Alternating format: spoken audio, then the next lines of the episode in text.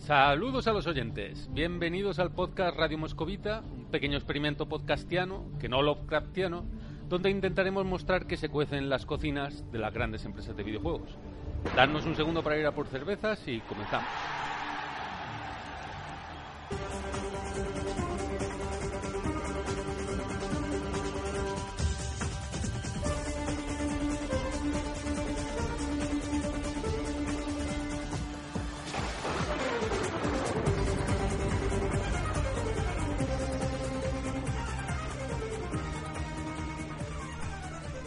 Saludos cordiales. Eh, hoy nos toca empezar con esta iniciativa. Supongo que meteremos muchas veces la pata y esperamos que nos perdonéis por adelantado. Aquí eh, su servidor Andrés Cebrián con el hashtag arroba serpertigax y junto a mi amigo Miguel Ángel, ¿no? ¿Cómo estás, Miguel Ángel? ¿Cómo ha ido la semana? Hola, muy buenas. Pues cortita porque he vuelto de vacaciones, así que la mejor semana.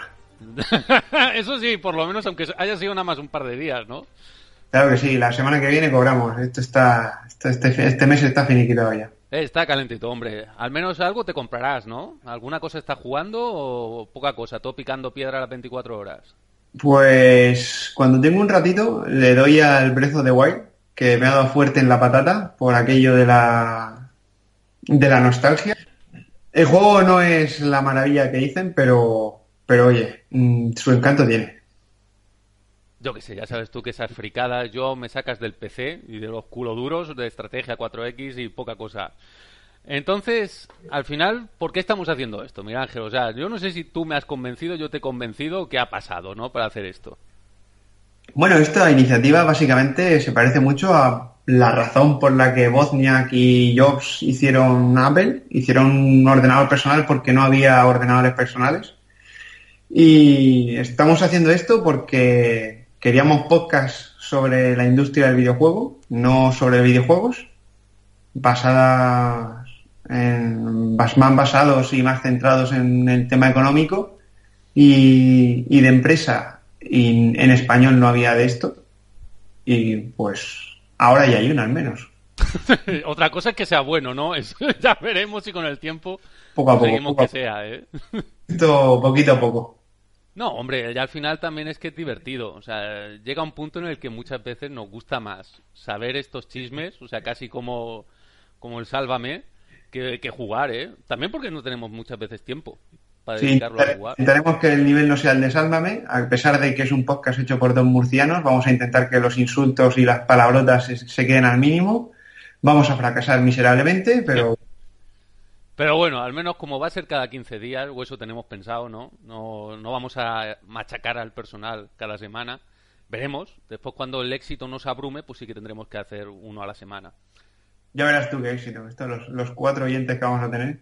Hombre, pero buenos, pero gente buena. O sea, yo a mí, mientras sean cuatro buenos, maravilloso, maravilloso.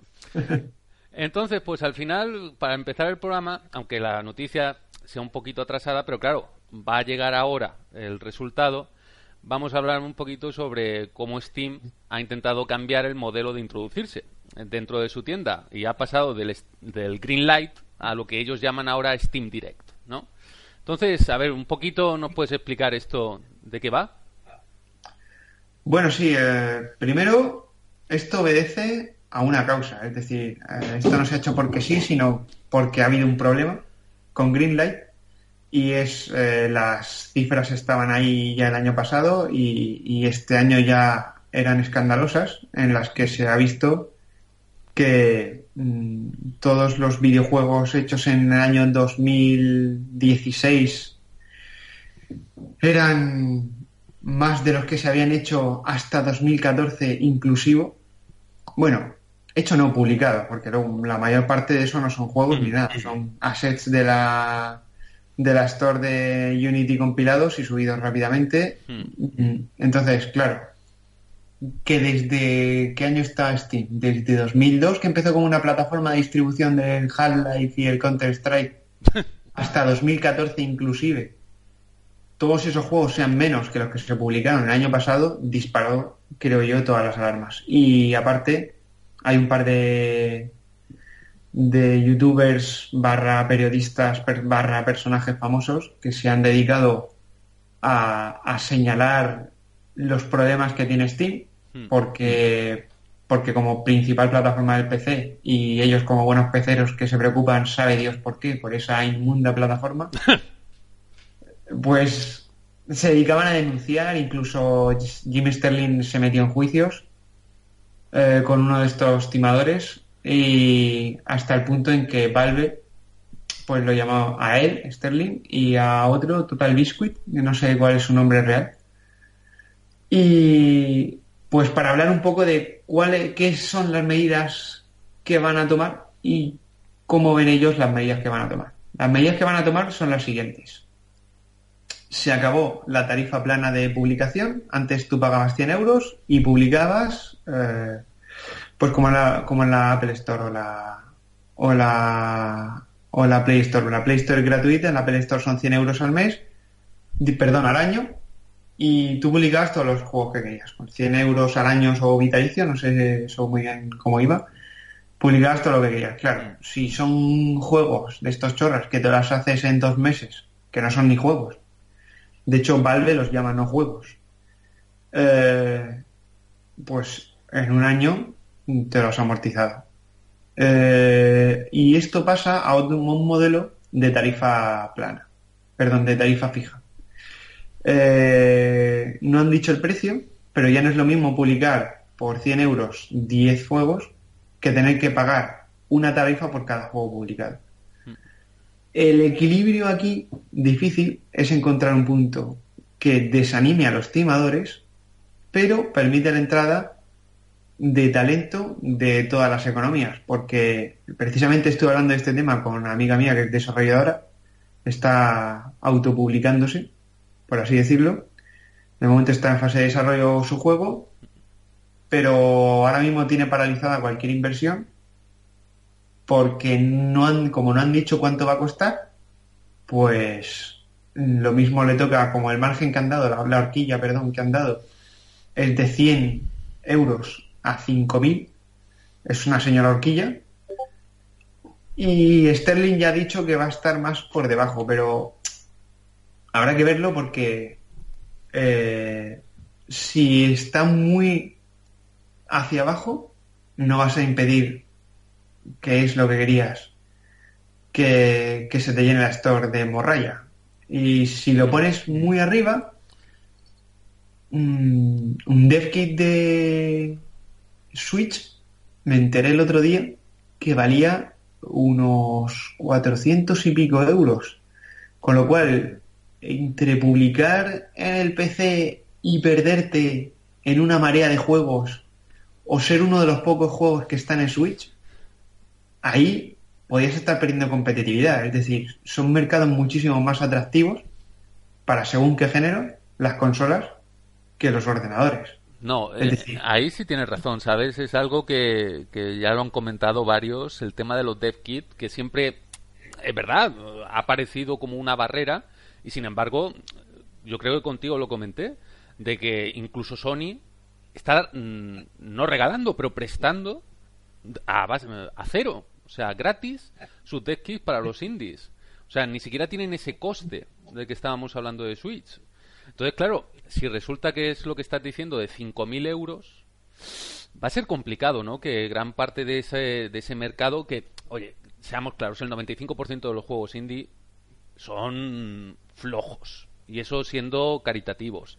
Pero es verdad que ese 5% que sí que llama la atención y que, que además innova y consigue propuestas jugables muy diferentes a lo que pueden hacer otras empresas, pues lo estás perdiendo, es lo que tú dices. Claro, porque em, aquí hay dos factores. Uno, mm, que las economías son muy diversas, ¿de acuerdo? Una persona pobre en Estados Unidos no es lo mismo que una persona pobre en, en Portugal, en España, en Holanda o en Brasil. Entonces, si lo que no quieres es perder la oportunidad de que eh, un guatemalteco inspirado, ¿sabes? Por reúna todos sus ahorros, se compre un 486 y te haga la próxima obra maestra indie. Depende un montón y le da mucho bombo y platillo a tu plataforma, porque no Steam, parte de su reputación, es que ahí tienes las joyitas indies que puedes encontrar, etcétera. Hmm. Y, y eso que no es la única plataforma donde puedes publicar en PC, pero al ser la primera digital, se ha abierto un, se ha abierto camino y, y un, tiene una fama que le interesa mantener para retener a los a las editoras. No, está claro, o sea, no lo mismo publicar con todo el cariño en Humble Bundle que publicar en Steam o en GOG, ¿no? Y sabes que yo, a mí los, los polacos les tengo mucho aprecio. Y además me parece que es un modelo de negocio mucho más inteligente que el de Steam. Pero claro, la, la vitalidad, no ese motor que te da el, el, meterte en Steam, pues claro, no te lo dan otras plataformas. En eso sí claro. ¿no? Eso, eso por una parte. Y luego por otra parte, que eh, pongamos que el sufrido desarrollador es pobre nivel europeo, ¿de acuerdo? Nivel, sí. No a nivel español, pero sí nivel europeo. Porque creo que el, el, el tipo este de Blanvillier, de que hizo el Nuclear Throne, hmm. pues no, no empezó no empezó teniendo una empresa que había vendido un juego de por de no sé cuántos millones que lleva vendido ya el Nuclear Throne. Uh -huh. Empezaría mucho más abajo y mucha gente así. Y esta gente, claro, a estos niveles mmm, no los vas a echar atrás, pero sí los vas a hacer plantearse tu plataforma. Es decir, si me vas a cobrar mil euros, vale, mil euros los puedo pagar, no tengo problema. Pero es que por mil euros a lo mejor tengo un dev kit de la Scorpio. Hmm. Y sí, sí. ¿quién va a hacer juegos para Scorpio? Pues los triples A y cuatro gatos más. Entonces yo ahí tengo un hueco que no es meterme en Steam. ¿Entiendes? Porque ese, es el otro. Es verdad que Steam tiene más vitalidad, pero si tu juego es un, un plataformas, un juego de acción y otro tipo de cosas, pues va a funcionar igual de bien en una consola. No, si no es un, un 4X de esto, un, un juego de simulación, un, un juego de civilización, un juego de estrategia, tienes más mercado solo que es más difícil publicitarte y es más difícil producir en las consolas que en el PC. Uh -huh. Pero si tienes la misma barrera en el PC que en las consolas, pues lo mismo te podías plantear, oye, mira, pues esto se lo llevo a Yoshida, a ver qué me dice, a ver si me paga a plazos un kit. lo, lo, saco... Bueno, ahora la PlayStation 4 también se está llenando de morralla. Eh, es que todo llega, todo llega. Sí, pero, por ejemplo, el caso de Switch. Si tú publicas ahora en Switch, eres el lanzamiento del mes. Sí, sí, no hay competencia, no, no te están o sea, echando hacia abajo, como pasa Si tú coges un, un, un, juego que tengas hecho ahora mismo, como le pasa a mi amiga, mi amiga me, me ha dado un, un, plazo de hasta Navidades para, para publicar su juego. Ha dicho más o menos que para entonces lo tendrá terminado. Sí. Si para cuando lo tenga terminado, en Navidades, yo por lo que he visto de la Switch, no hay nada. O sea, Oye, no hay pero, nada. Pero macho, eh, di el nombre, di el nombre del juego y todo esto, aprovecha, publicita un poco, haz algo de no, amistad, no, joder. Esto no está anunciado, como no está anunciado, eh, eh, esto no tengo NDA, pero sí para no joderle aquí. Eh, si tú tienes, llegas a Navidades con el juego acabado, ¿de acuerdo? Y a la hora de sacarlo en una plataforma, tienes por 400 euros el dev kit de la Switch y pasarte a lo mejor unas semanas optimizando, sí. Y, y si, si, tu juego es muy sencillo, ni, no lo vas a tener que hacer, ¿de acuerdo? Hmm. Si tú, y como es la mayor parte, el caso de la mayor parte de los indies, tú compilas y ya va a ir bien en, en una cafetera, porque son Hmm. sprites, son juegos 2D, etcétera, etcétera. Sí, pues tú compilas la, en Unity para Switch, utilizas utilizando el dev kit y a correr, y lo sacas en un mercado que lo tienes para ti, el Blue Ocean, el, el ansiado Blue Ocean de los economistas, pero para ti. Mientras que, por el otro lado, puedes gastarte, en vez de esos 400.000, ¿vale? Que si te gastas 400 te puedes gastar 1.000, no, no te va a doler más. Pero ya es, me gasto más, estoy peleando con... ¿Cuántos, cuántos juegos se publicaron? Eran aquí, no sé, cientos al día. Sí, sí, es una locura. También es verdad que todo se ha dicho. Es lo que tú dices. Te paseas por la página de Steam, por la tienda, y hay una cantidad de morralla, pero impresionante. O sea, se me ha ocurrido, se me ha ocurrido mirar así y, y brutal, ver, ¿eh? Yo, yo, no veo esa morralla y ese es otro tema. Pues es que no tiene visibilidad, porque en teoría el algoritmo lo que hace es esconderte todas esas cosas. Te va hundiendo, te va hundiendo, es verdad. Es decir, esa, esas cosas que son malas, en teoría, sobreviven a base de links en Facebook, claro. que la gente los pincha y entonces les lleva ahí, etcétera, etcétera. Hombre, es que yo te lo digo en serio, a mí yo creo que uno de los grandes fallos de Greenlight era precisamente que se valoraba más el que fueras un buen relaciones públicas que el que hicieras un buen juego. Bueno, sí, eso, pero eso es como todo, ¿no? No, pero, pero oye, pero como todo, se suponía que Greenlight precisamente lo que tenía que ser es que mm, los usuarios de Steam valoraran un juego que podía tener, pues, oye, ciertas posibilidades. si, el baremo, lo ponen los usuarios, los usuarios son los mismos que hacen que Call of Duty y... No, pero, hombre... Y sean, sean ventas millonarias. Yo, no me meto con eso. No estás ¿eh? poniendo a críticos dándole la luz verde a los proyectos, estás poniendo a los usuarios que son unos catetos. un saludito eh, a los usuarios y oyentes. No, yo para mí, y tú lo sabes, yo para mí, por ejemplo, tanto que se raja del Call of Duty y de los FIFA, yo rajo igual del Undertale. Me parece tanto o más basura, sinceramente. Eso lo vamos a decir en cada programa, ¿no? No, o sea, yo básicamente voy a meter tralla porque a mí juegos hechos con el RPG Maker no deberían estar en Steam. O sea, porque... Eh, eh, eh, el el Nuclear Throne también está hecho con el RPG. Y no debería estar en Steam. O sea, porque yo te lo digo en serio. No, no. Es algo que me parece que sería interesante hablar porque, claro, siempre hablamos de, parte del, desarrollador. Que, oye, pues tenemos amigos es verdad que trabajan en estas cosas y nos gustaría. Pero, claro, Steam, Steam es que yo lo considero, sinceramente, como las carteleras de cine. Entonces, ¿todas las películas llegan al cine? ¿A las salas de cine? No.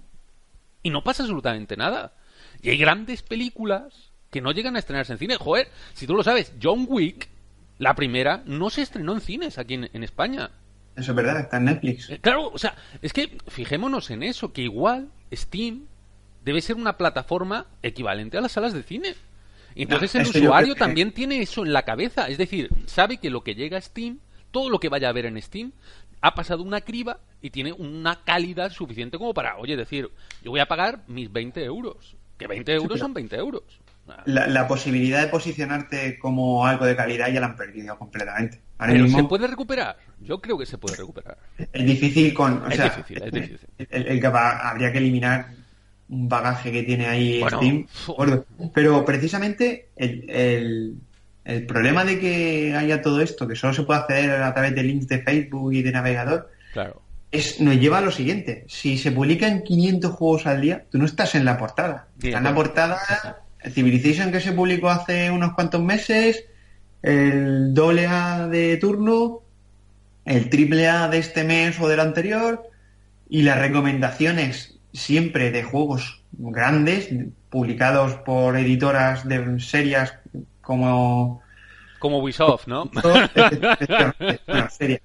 Serias no, serias a nivel económico, pero no serias Y que realmente, igual que en la Apple Store, al final se paga por estar en, ah, y, y, claro, eh, si tú vas, eso es, otro que, otra cosa que tiene que valorar el, desarrollador.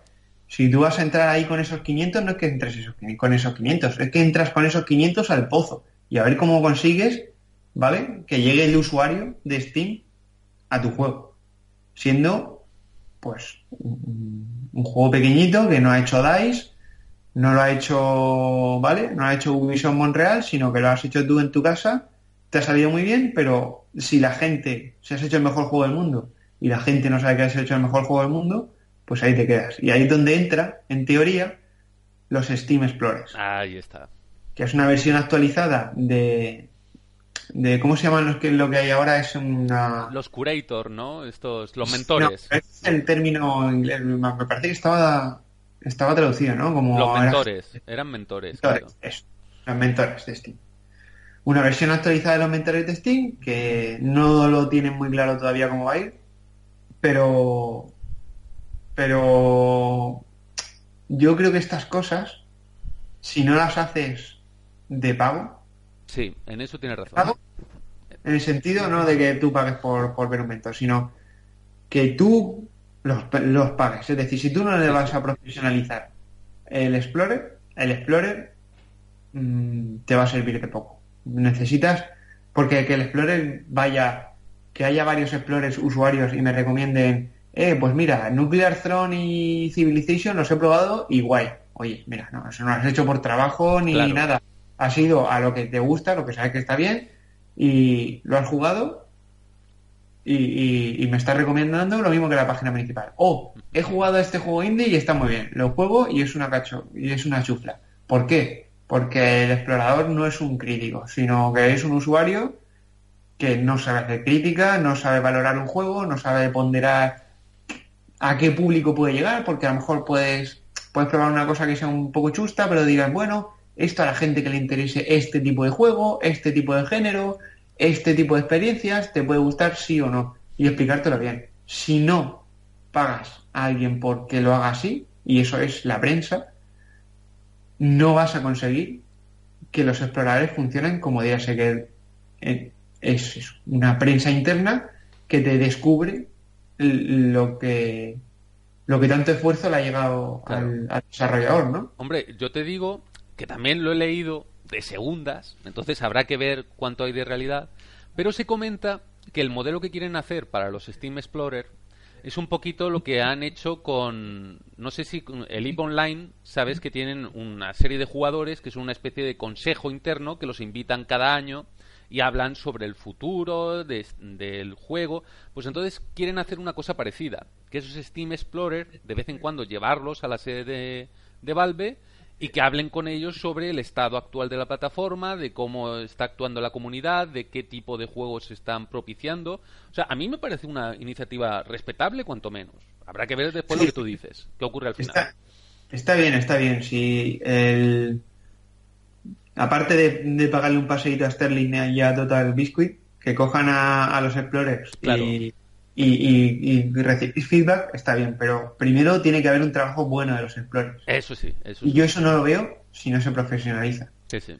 Porque, porque es así. Es decir, eh, incluso dentro de los profesionales de la comunicación, ¿vale? Que es la prensa del videojuego, tienes que coger las cosas con pizza. Y son gente que te está siendo pagada para que te haga reseñas. No para que te descubra, pero sí para que te haga reseñas. Eh, si el Explorer, que tiene dos tareas, hacerte una buena reseña y encontrarte un buen juego que sea que esté escondido en Steam, eh, no es ya tiene una tarea difícil de por sí por la parte de la reseña, si tiene una tarea adicional y encima lo tiene que hacer por amor al arte, lo que vamos a tener son pues quinceañeros con mucho tiempo, y, además haters. Universidad de, de letras, ¿no? Un saludo a los oyentes de letras, que van a hacer un trabajo, pues lo mejor que ellos crean, pero no va a ser algo que contribuya a la plataforma de manera definitiva. Hmm. Hombre, tú es que también piénsalo de que al final todo esto de, de intentar valorar la calidad de los juegos es muy subjetivo. O sea, porque tú y yo, por ejemplo, tenemos gustos parecidos, pero está claro que, que yo habrá juegos, o sea, lo que siempre he dicho, ¿no? A mí la serie Final Fantasy no me dice absolutamente nada. Y sin embargo, a ti no. Parecidos, no tanto, ¿eh? Yo, excepto. Más, más porque me aproximo yo al, al género de simulación en PC y estrategia, que porque tú toques otra cosa en consola que no sea un disacadea. Ah, bueno, tú sabes que ya ahí, eso, las consolas ya se me quedaron antiguadas hace tiempo. Sobre todo porque yo es que a los juegos les he hecho 300, 400 horas, entonces es difícil el, jugar a muchos.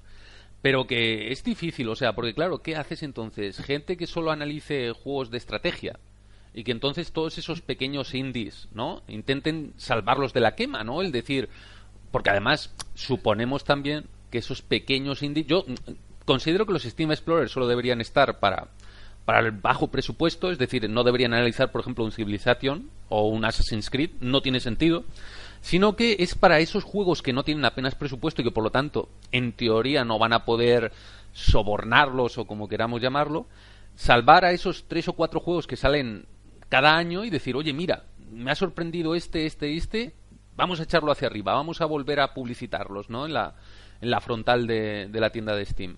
Eso me parecería interesante. Claro, claro. Eso, a lo mejor no publicitarlo en la página de Steam, pero si tú sigues una serie de exploradores, que lo que hayan recomendado esos exploradores sí te aparezca, eh, que haya una, una, sección donde puedas ver los exploradores mejor valorados que, recomiendan, aunque eso también puede ser peligroso porque, claro, la, popularidad de un, de un explorador va a ir en función para que las plantaciones se, aproximen más a lo mainstream. No, y, del género que analice y de también las risas, muchas veces también... un tipo que te, que te esté encontrando muchos juegos realmente iterativos o poco o poco originales, es posible que tengan muchos seguidores y sea muy popular porque precisamente, como hemos dicho, el público al final va a lo que va. El gran público no, o sea, el, el, persona no se ha vendido una barbaridad. Se ha vendido bien para lo que es el juego y para el presupuesto que tenía, pero no ha vendido como Call of Duty. Y, así con todo. Ahí, lo popular al final es lo que, lo que debería evitarse.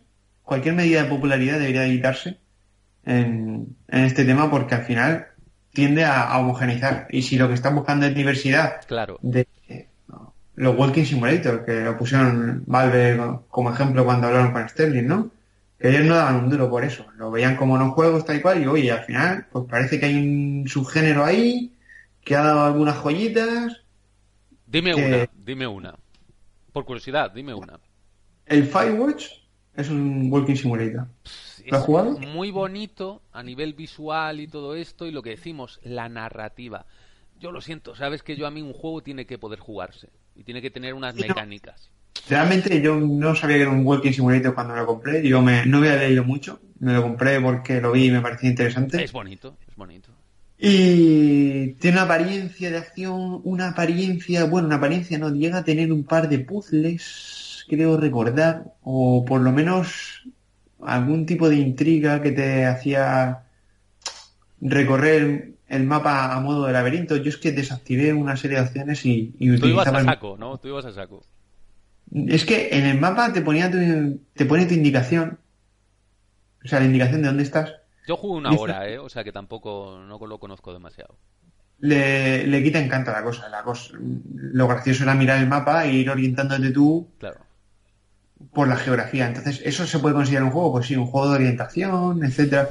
Pero más allá de eso, al final no tiene nada. Pero quiero decir que es un género, eso, la visual novel, que ha llegado a gente. Está demandado. ha, llegado a otros mercados, a, a otros géneros, porque, por ejemplo, entre, entre las mujeres, pues los este tipo de género tiene más calado ah, me van a fusilar en Twitter tiene más calado que que un género a lo mejor más de treceañero niño rata ¿De acuerdo? Entonces, ¿quién, ¿quién te va a putear en Twitter? ¿Las mujeres o los niños rata? Me parece que los dos bandos ¿eh? te van a repartir. Pero bueno, tú, alegría y buen humor. Casi todos mis seguidores son niños ratas, sí, Entonces te van a dar abrazos. Efectivamente. No, pero oye, pero no es malo. no es malo decir. un género así, necesitas ver cosas raras, ver cosas que digas tú, no, no, esto no. Jugártelo y, decir, oye, mira, esto en principio parecía que no, pero sí. Y eso no lo vas a ver gratis.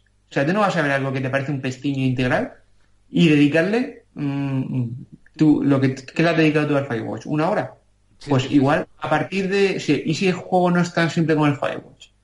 El juego de mi amiga este es un RPG.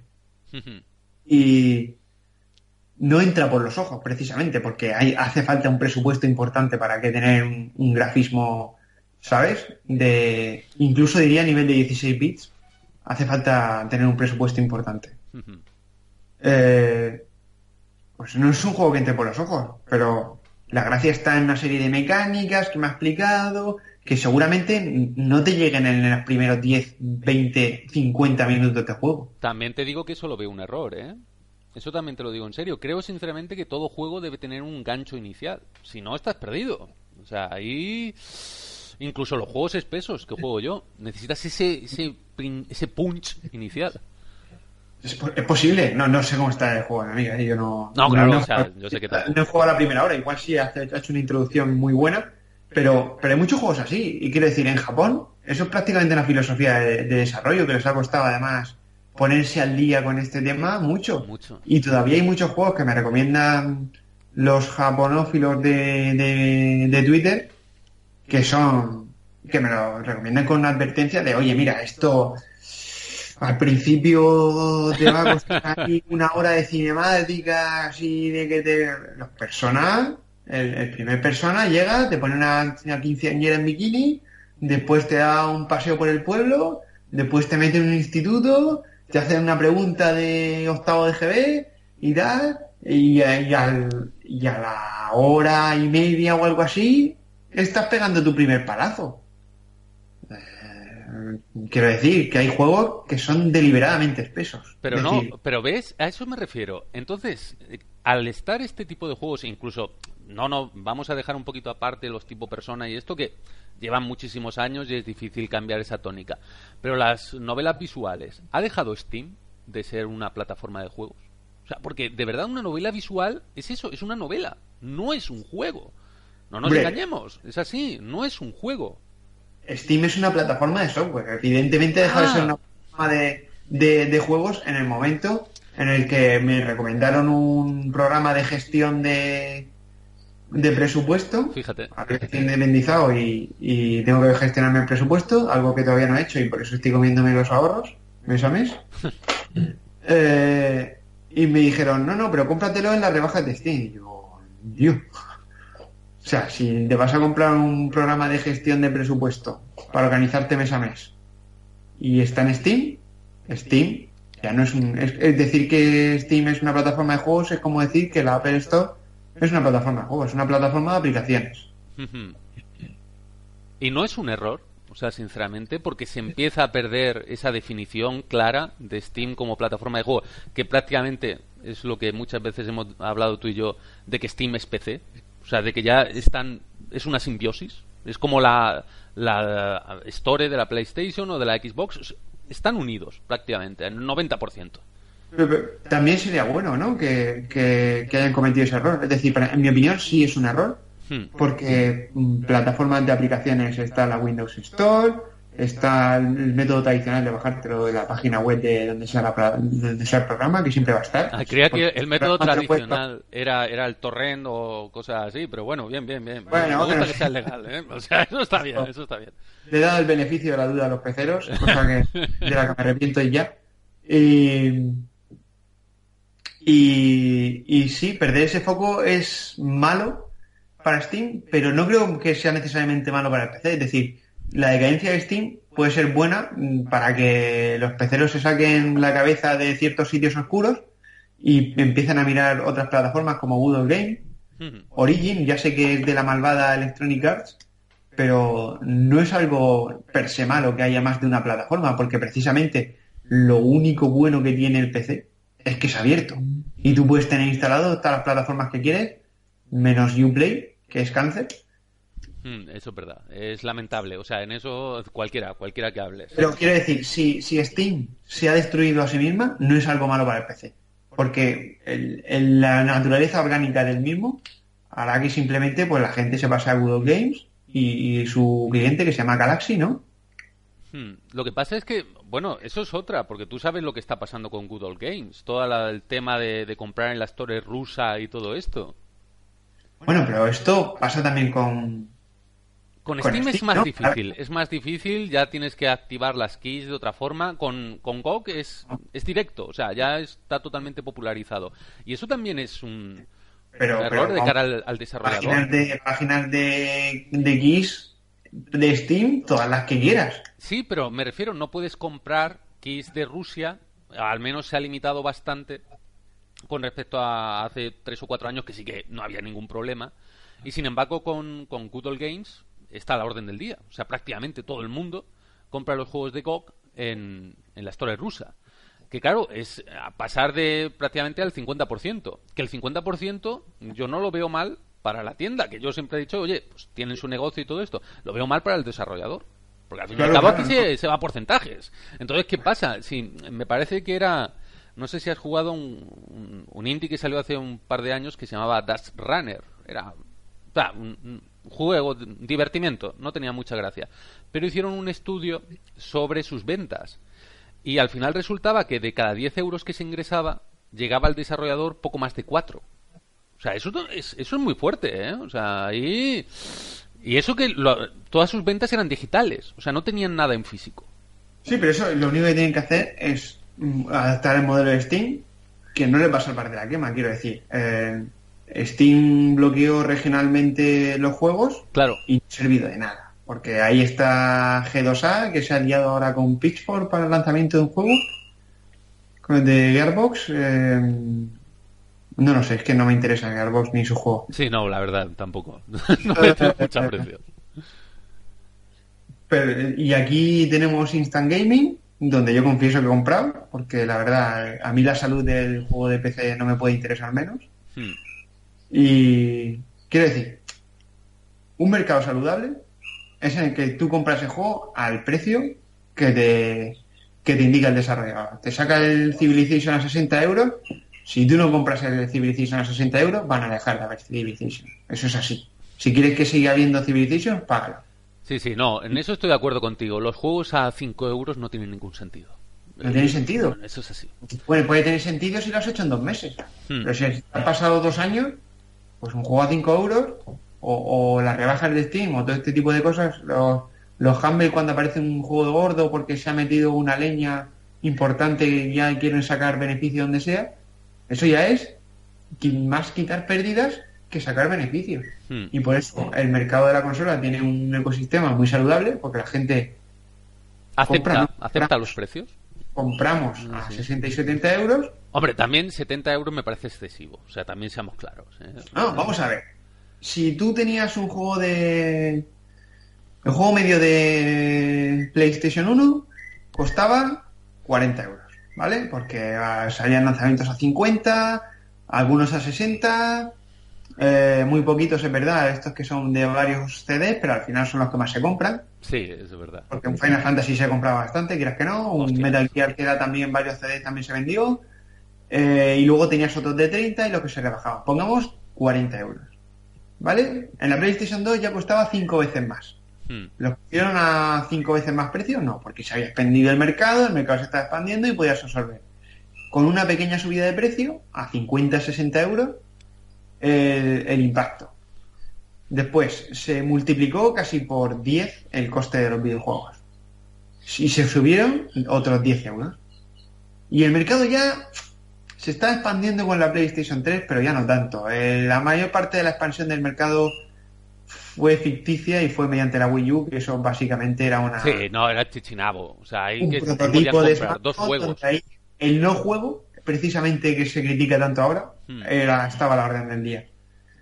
Y, y ahora las, consolas tradicionales tienen una muy buena salud en ventas, pero no da para otro costear otro otra multiplicación en coste de, de juego. Lo que pasa es que entiendo yo por lo que he leído que el drama que ha sido pasar de PlayStation 1 a PlayStation 3, hmm. donde se ha multiplicado varias veces el coste de desarrollo, no ha sido tal de Play 3 a Play 4. Ya se empieza a llegar a un techo, ¿sabes? Si estás haciendo assets que podían estar en una película de Pixar para hacer el Last of Us, pues para hacer el Last of Us 2 lo haces, los haces un poquito mejor, pero no te gastas cinco veces más. No sudas tanto, ¿no? Básicamente. Ya empiezan a entender. De que ya, ya, ya ha llegado un nivel y además las, las, las herramientas, por pura supervivencia, están cada vez más destinadas a, producir barato. Sí, sí. rendimiento, el rendimiento. El Unreal Engine, Unity, eh, todo, incluso los, los, las herramientas de desarrollo propias de, de las consolas, por, pura supervivencia del mercado, han tenido que propiciar que el desarrollador pueda sacar mucho contenido muy rápido para que le salga muy barato. Porque mm. el tiempo es dinero en forma de sueldos. No, pero hombre, tú también piénsalo. O sea, si estamos hablando tanto del mercado de los indies, ¿no? De que al fin y al cabo es lo que ha propiciado el gran éxito de Steam. Es así, no ha sido por los grandes juegos. Steam ha triunfado por todos esos medianos pequeños juegos que han acumulado y se ha hecho esa gran bolsa. Entonces, también yo creo que los usuarios están llegando a un punto en el que el gráfico, pues hombre, nos puede interesar a ti y yo a mí porque estamos en este mundillo, nos gusta, nos gusta machinar con estas cosas, pero yo te digo que el 90% no le importa tampoco demasiado que la luz sea perfecta o que el modelado sea maravilloso. No, no, no, y de hecho la media del, de la GPU del usuario de Steam no es precisamente una 1070. Claro, claro. Eh, pero ni una 1070, ni una 970, ni una 670. Está muy, muy, muy, muy por debajo. Son gráficas de Chichinabo porque la mayor parte de, de peceros no son la Master Race que se hacen llamar. Es decir, el PC es la opción barata de jugar. Te montas un PC por cuatro duros, lo tiras todo en medio o en bajo y a los frames que te den, pues esos que te llevas y compra juegos en Humble Landers, en rebajas de Steam y ya está. Y la opción cara es la mía. ¿eh? Te compras una tele descomunal, te compras la consola, que es verdad que es la parte más barata, y después te compras los juegos a 60 euros. Luego el Red Dead Redemption, ¿dónde está? Pues en consola. Hombre, tampoco, tampoco creo que eso sean ya... O sea, los exclusivos de consola yo creo que ya no son una cosa decisiva a la hora de elegir una plataforma u otra, sinceramente. No, no, no tanto, pero más a lo mejor entre consolas que, entre consola y PC. El PC, el PC es una plataforma imprescindible para determinados géneros, es decir...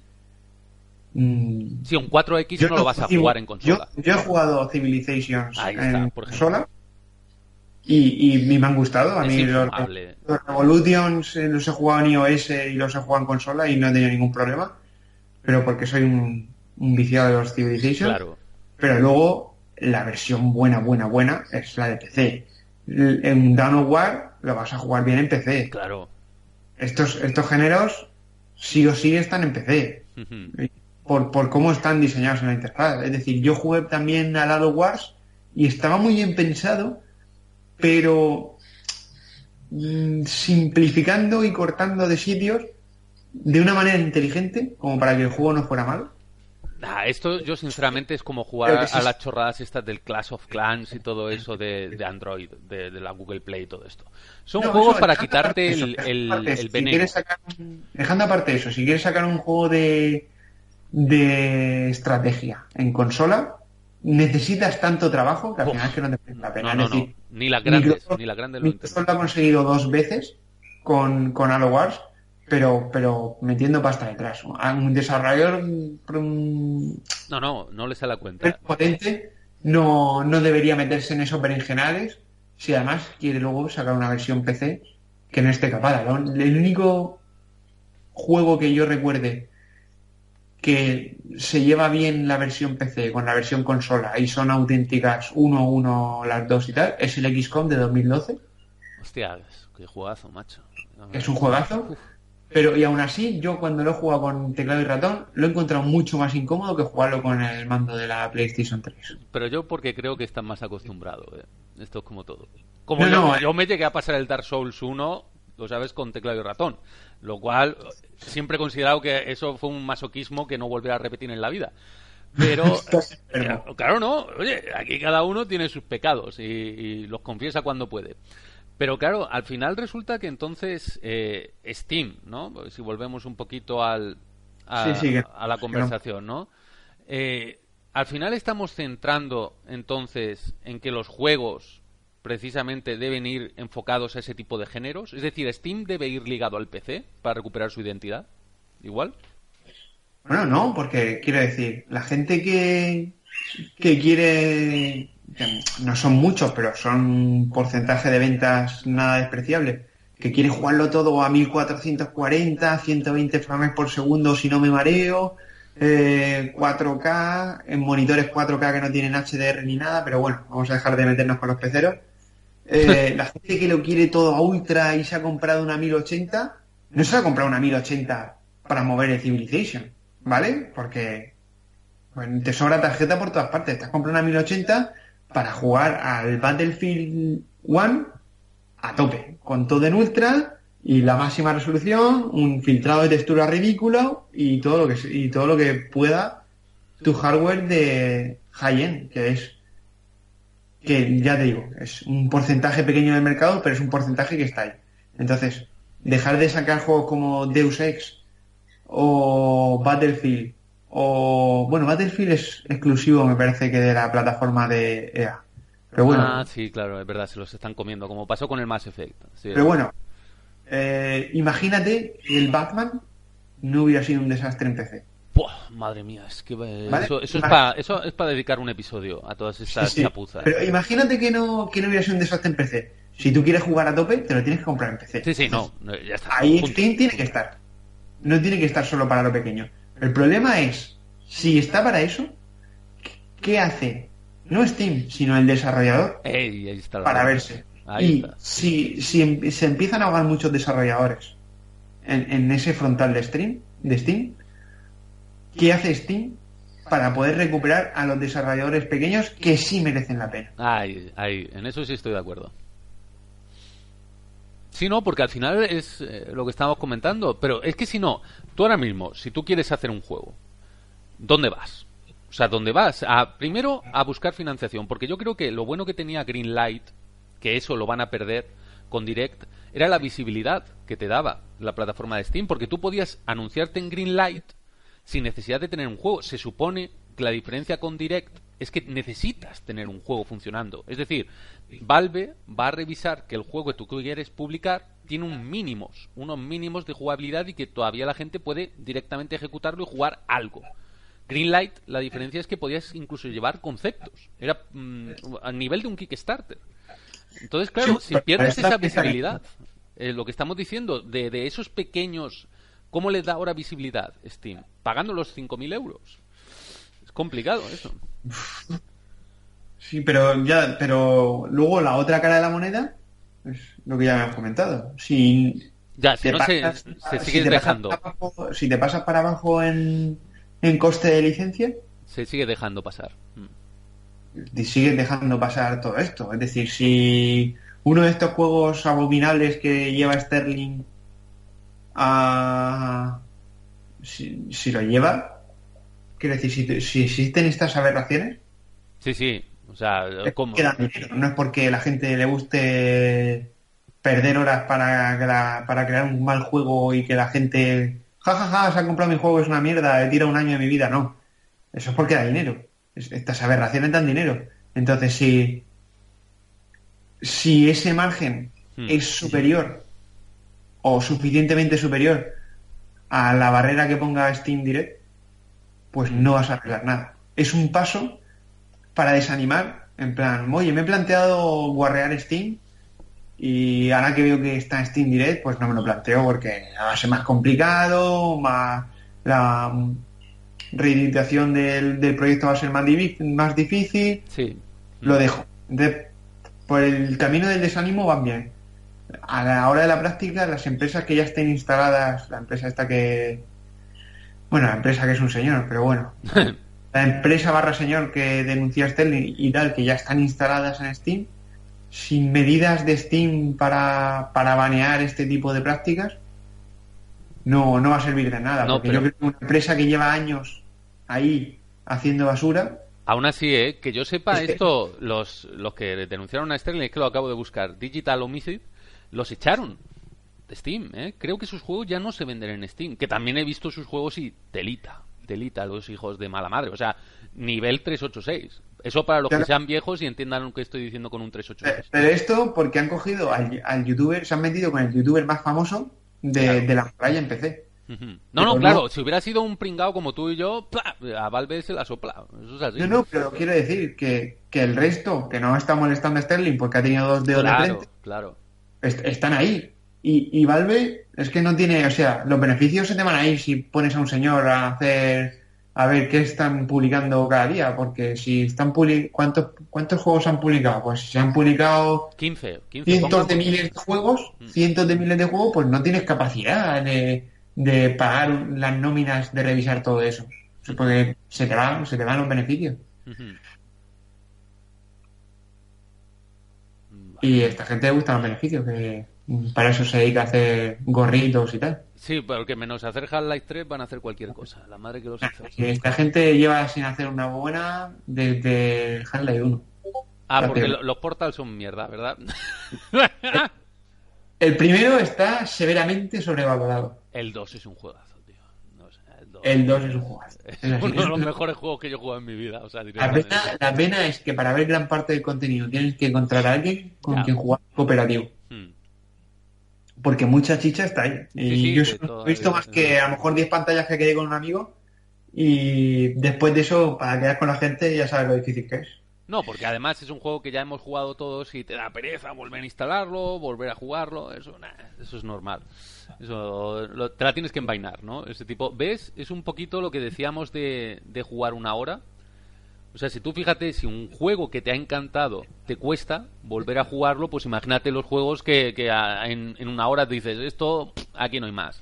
Pues, claro. Pero, no sé, luego hay, luego hay em, Luego hay juegos extrañamente malos que te mantienen pegado al mando. Que dices, ¿por qué estoy tirando horas yo aquí en Irule haciendo las mismas cosas, descubriendo los mismos secretos y, y, aporreando los mismos porcinos durante horas y horas? Y tienen ese algo, ¿vale? Que, que te mantiene. O sea que muchas veces los juegos buenos son de, de una atacada y se han acabó.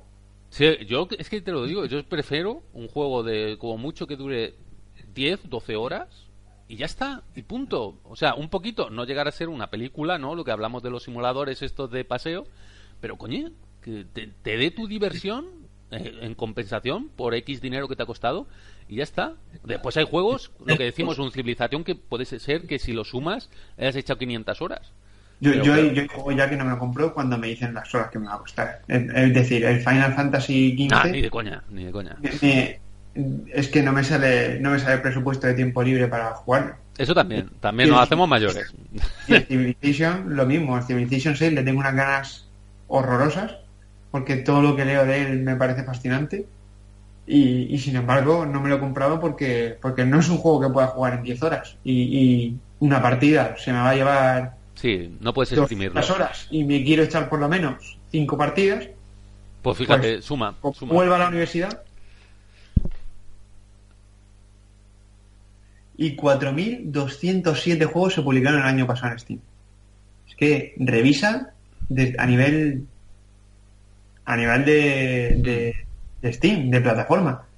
No, no, puede, no tienes capacidad de, de revisar 4.207 juegos.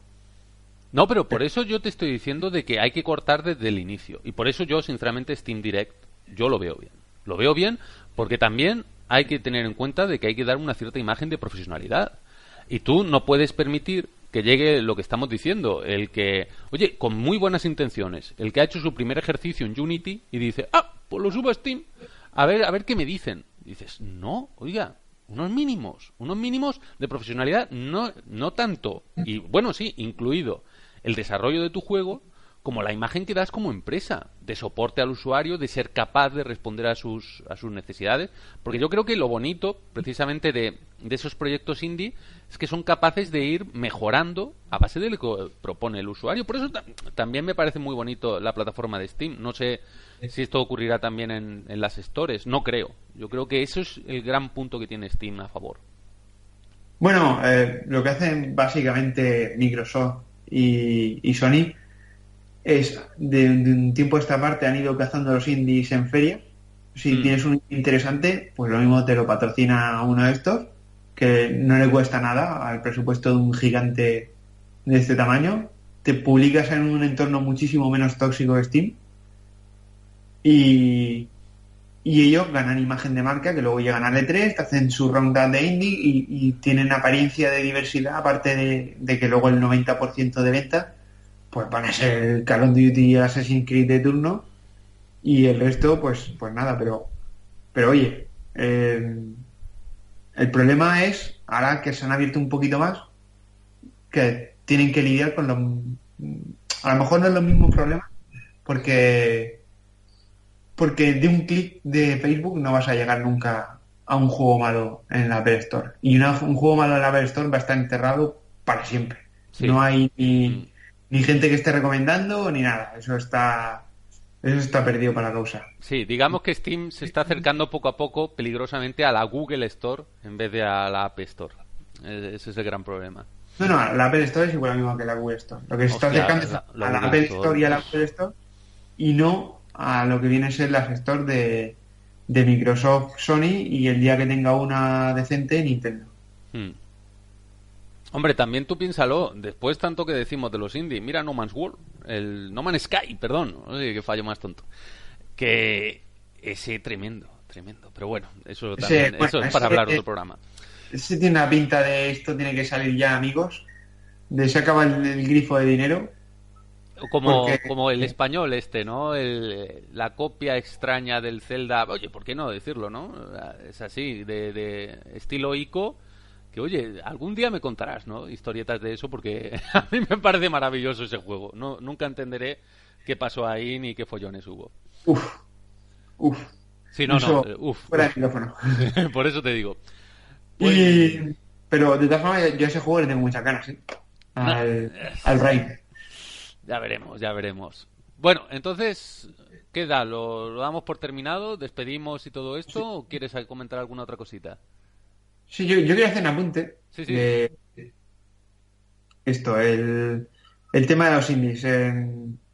que Microsoft y, y Sony se cogen los, por, las ferias y tal. Pero luego también, el que ha triunfado en Steam da el salto a las consolas. Eso sí. En ¿Ves? plan, Eso es lo bueno de Steam. aquí, aquí hago dinero y aquí hago mucho dinero. Sí, sí. Entonces, está muy bien tener Steam también para eso, para que de entre los 500 juegos al día que se publican en, en Steam, el- los 15 o 20 que estén bien al año, mm, que se puedan destacar, Mm. ¿vale? Y, y porque lo que no te interesa es pasarlo todo a todas las stores. Entonces, que los 4.200 juegos estos acaben en la en la PlayStation o en la Xbox One sería un drama. No, eso es una locura. No tiene Pero oye, si gracias a los Explorers, al Direct y todo esto es más fácil destacar los que son realmente buenos, mira, el Stardew Valley empezó en PC y ahora tiene versión física física en Play 4, que es una monada que creo que al final no podré pillarme, pero porque ya llevo una política de no comprar juegos hasta que no me acabe, pero el Stardew Valley, eso empezó en, en PC, a pesar de ser un juego con una vocación de homenaje a la Super Nintendo Sí, y sí. su hardware Mm. Descarado. El juego este de las granjas, no me acuerdo cómo se llamaba. Llegué a jugar alguno, el 4 o cosas así. El, el- es el Harvest Moon. El Harvest Moon. Harvest Moon en Super Nintendo. Y, Sí, es- sí. y la versión esta moderna que se llama Stardew Valley.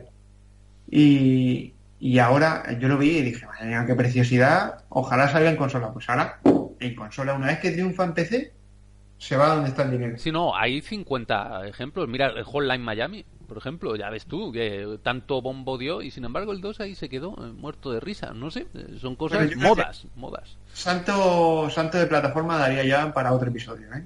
Sí, sí, sí, lo que decimos. Si no, nos alargamos y el primero no queremos pasarnos nunca más de una hora. O sea que. Así, si nos pasamos un poquito, porque sea poquito. que sea poco y que sea por la música y la cerveza, no por otra cosa. Eso. Bueno, pues entonces, ¿terminamos aquí? O yo creo que Sí, yo sí, ya hemos dado los puntos de vista que había que dar desde el punto de vista, pues eso, de publicación, de empresa, de la perspectiva del desarrollador y, y la perspectiva de la plataforma, que al final es de lo que tiene que ir este podcast, ¿no? Algo más Hmm. enfocado a la perspectiva económica y de empresa, Hmm. que no de que siempre vamos a opinar, vamos a decir que Undertale es una mierda, como eso es tu opinión, pues yo no juego ni a eso. No, no, es tremendo, tremendo. Mira que lo intenté porque tanta recomendación y tremendo. Pero así, aunque demos nuestras opiniones sobre peceros y juegos, mm, No, en es, general. es anecdótico, es por dar un poco de vida el ya. tema, tratar el tema más desde el punto de vista que hemos visto. de- Claro. Entonces, Y- para resumir, te digo concepto y me respondes bueno o malo. El cambio de Greenlight a Steam Direct para el desarrollador, bueno o malo. Mm, Yo diría que muy bueno. Muy bueno. ¿Y para el usuario? Pues para el usuario, incluso mejor. Fíjate. O sea, o sea, que tanto que se Pero- quejaban. mira. Pero son pasos muy buenos desde el abismo. Es decir, Sí, sí, todavía. desde hay saber que, hacer- estaban muy jodidos. Mm. Sí, estaba muy mala cosa. Han dado pasos buenos en la, en la dirección correcta, pero todas las dudas que he planteado aquí, esas, esas dudas hay que dejarlas.